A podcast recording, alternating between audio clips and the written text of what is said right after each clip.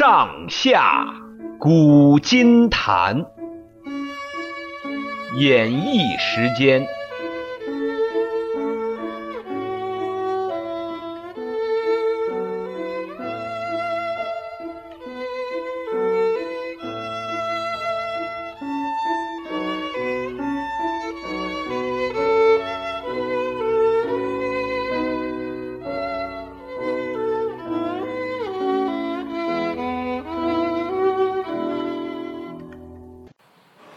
亲爱的听众朋友，大家好，我是演绎，欢迎各位收听《上下古今谈》。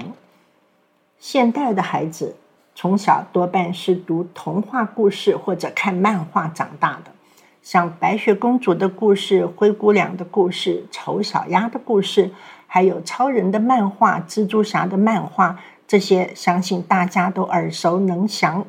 各位有没有想过，我们中国古代的孩子又是读什么长大的呢？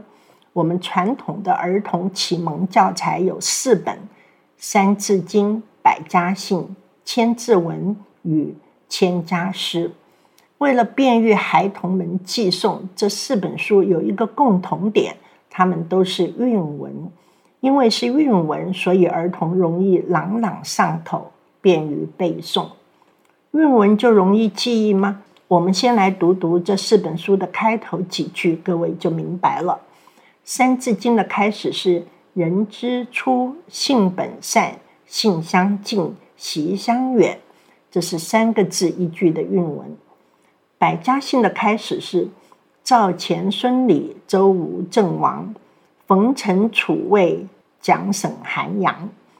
千字文的开始是“天地玄黄，宇宙洪荒，日月盈仄，辰宿列张”。这两本书都是四个字一句，其中《百家姓》里所包含的姓氏其实不止一百个，总共有四百一十一个之多。后来还增补到五百零四个。千字文呢，倒是名副其实，全文有一千个字。这一千个字里面没有一个字是重复的。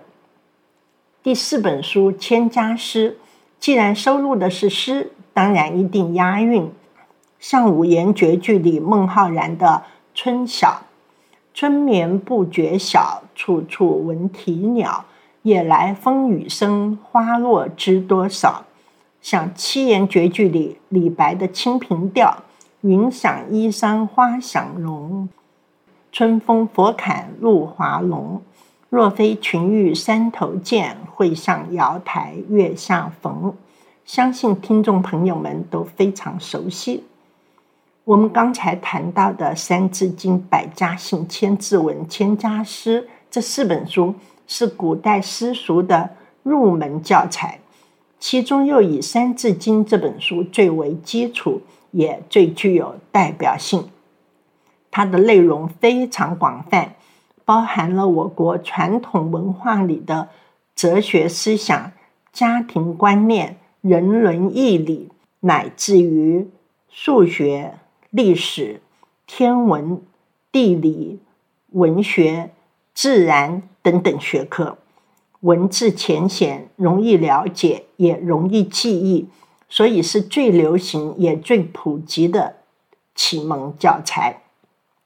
大家应该都听过《三字经》这个名称，但是知道这本书作者的人未必很多。《三字经》的作者其实不止一位，据说最早是宋朝学者王应麟所著。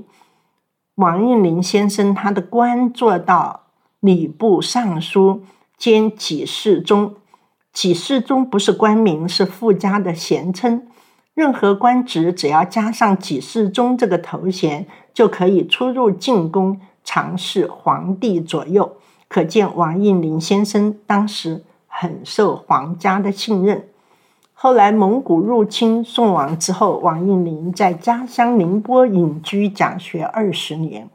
他在作品中只写甲子，不写年号，以表示不对蒙古人称臣。所以，最早的《三字经》，其中谈论到历史的部分，到宋朝就截止了。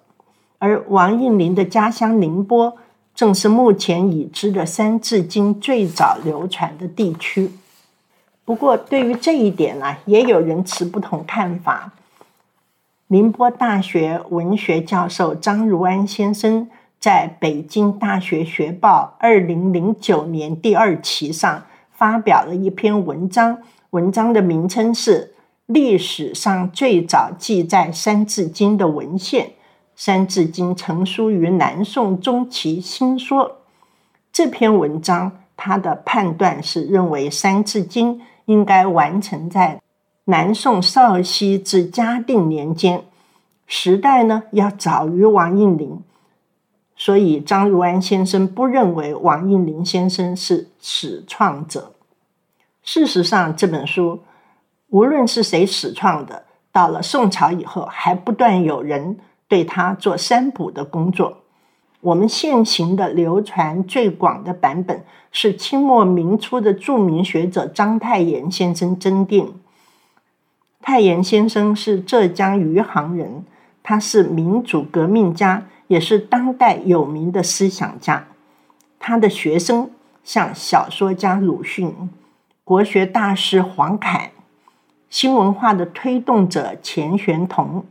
社会科学家方国瑜、古文学家吴承仕、上海名医陈纯仁、文字语言学家沈坚士，这些都声名显赫，是一时之选。这样一位博学鸿儒会花时间来增订这一本给孩子读的《三字经》，可见他对幼儿教育的重视了。我们刚才提到过。太炎先生是清末明初人，所以他所增订的《三字经》在涉及历史的内容中，还包含了宋朝之后的元朝、明朝、清朝、民国这四个时期。《三字经》这本书一共有多少字呢？有人统计过，宋末元初流行的版本有一千零六十八个字，明代流行的版本有一千零九十二个字。明末流行的版本有一千一百二十二个字，清朝初年呢，就有一千一百四十字本和一千一百七十字本等等多个版本。